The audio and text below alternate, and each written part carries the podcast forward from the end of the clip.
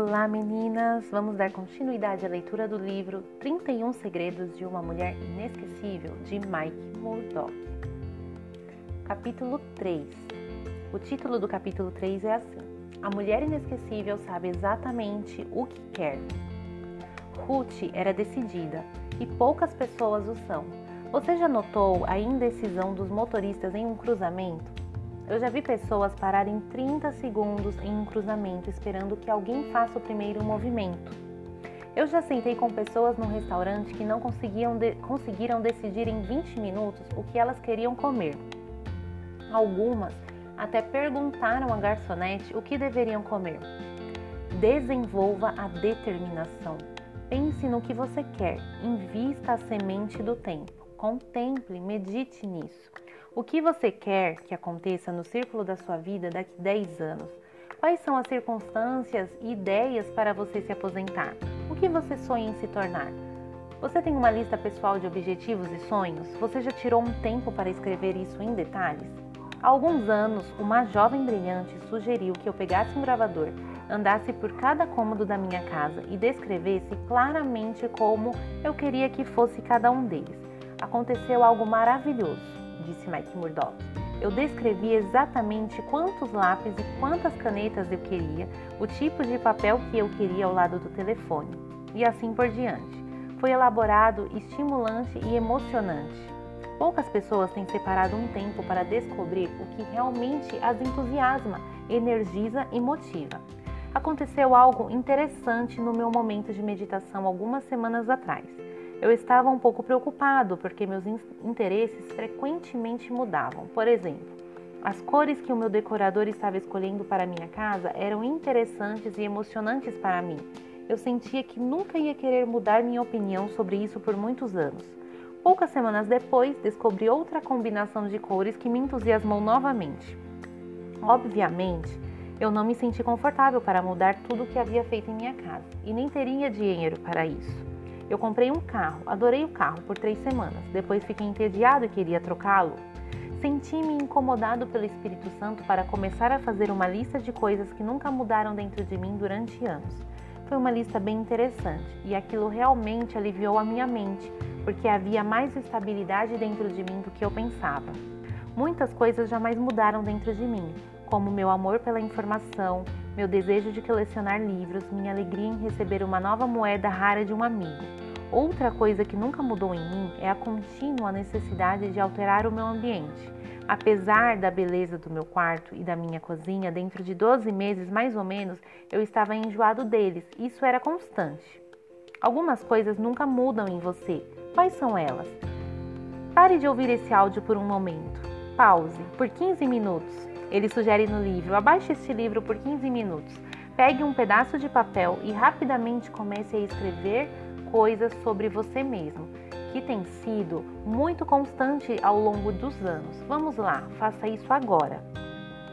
Depois, o que você fiz, o que fizer, você começará a ter uma fotografia exata, imparcial e específica de certas coisas que você quer na vida e no seu dia a dia você também terá uma consequência da qualidade de vida que você está lutando para ter.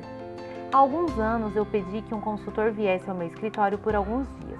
Ele iria discutir cada reclamação ou ideia com os membros de minha equipe. Depois eu queria que ele me compilasse as informações imparcialmente e sem preconceitos do que ele achava da organização de nosso ministério.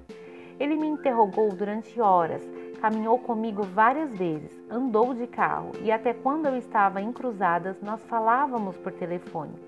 Seu constante questionamento formulou o meu foco notavelmente.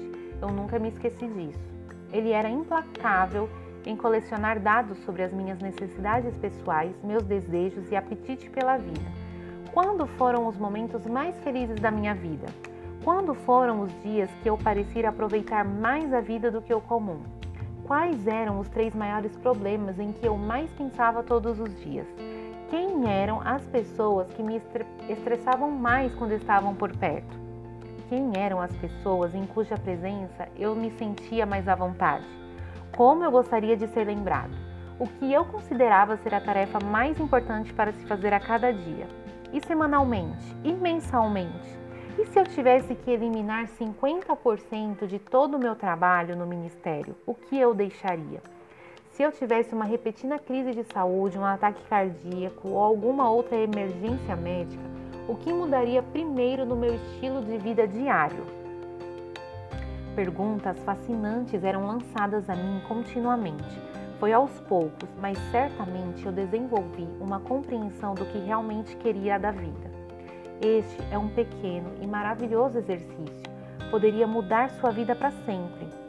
Peça a um ou dois de seus amigos mais chegados que sejam bons em analisar e dissecar situações para, in, para que a interroguem implacavelmente, extraindo a informação até que você tenha uma fotografia perfeita e completa do futuro invisível que está trabalhando para trazer à realidade.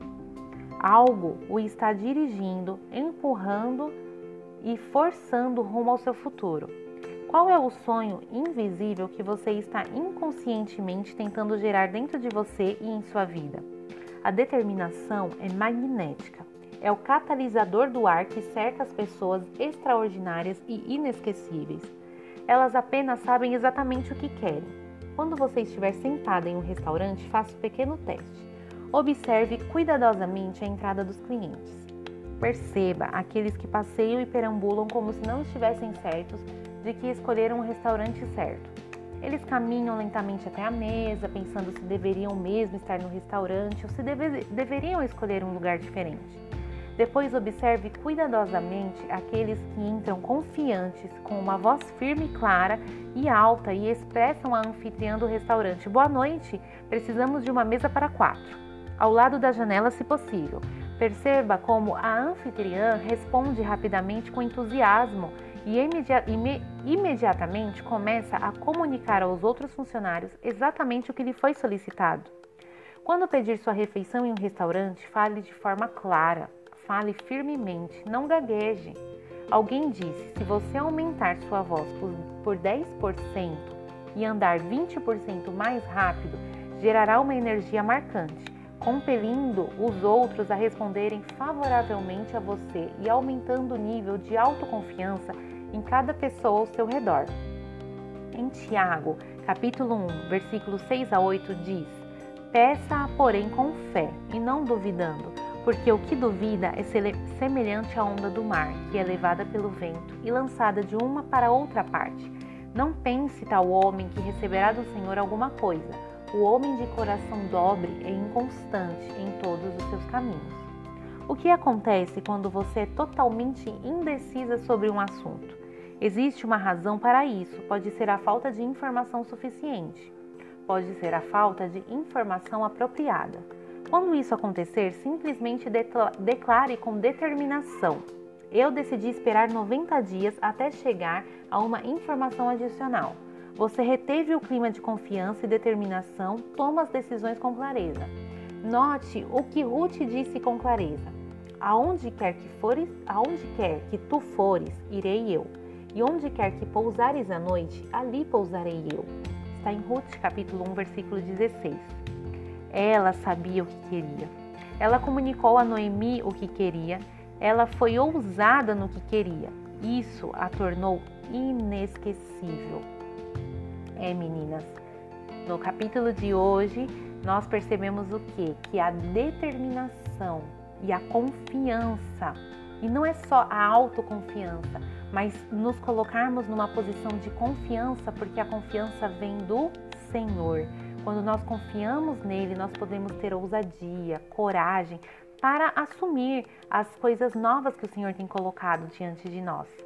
Para ser uma mulher inesquecível, precisa ter determinação e coragem. Que vocês tenham essa ousadia, que juntas nós possamos pedir do Espírito Santo para alcançarmos essa qualidade tão preciosa em Ruth e nós possamos despertar isso também dentro de cada uma de nós. Um grande beijo, fique com Deus e até mais. Tchau!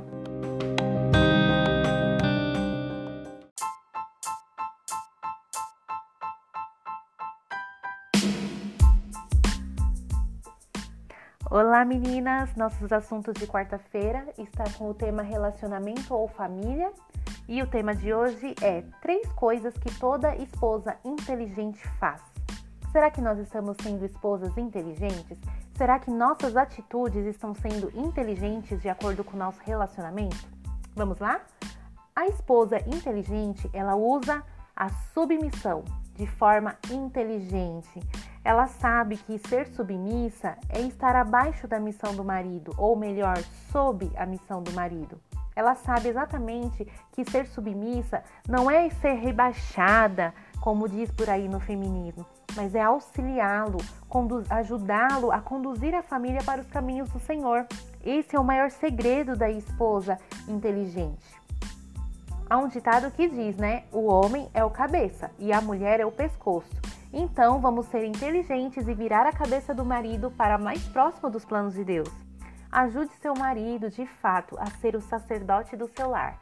Fazendo essas atitudes, se você não sabe o que é realmente ser submissa, a gente tem aqui uma série sobre influenciadoras do lar e com certeza ali nós falamos sobre o papel da esposa, o propósito de Deus para a mulher. Então, vale a pena você dar uma escutada naquele áudio. Mas, se você já sabe, você já sabe exatamente qual é o seu papel. Então, vamos ajudar os nossos maridos a estar mais próximos do plano de Deus, usando a submissão de forma inteligente. O segundo, a segunda atitude que toda mulher inteligente, ou melhor, toda esposa inteligente faz, ela é edificadora. A Bíblia diz que a mulher sabe edificar o lar. E se você é uma esposa inteligente, você vai edificar o seu lar. Construir um lar é completamente diferente de ter uma casa. Nós também falamos sobre isso na, na série Influenciadoras do Lar. Para construir um lar, precisa ter amor, precisa ter paz, precisa ter harmonia e, acima de tudo, precisa ter a presença de Deus. A esposa inteligente, ela vive com o foco no céu. Ela ajuda a sua família a estar mais próximo dos caminhos do Senhor ela tem prazer em conduzir a sua família ao caminho do céu. Então, meninas, vamos ser edificadoras do nosso lar. A terceira atitude que toda esposa inteligente faz, ela é emocionalmente saudável. Ah, não tem nada melhor do que ter um emocional saudável. E ser emocionalmente saudável não significa que você não é sensível ou que você não sente as emoções. Pelo contrário, você as controla muito bem. A esposa que tem um emocional saudável é sábia no falar, no agir e principalmente nos momentos de crise.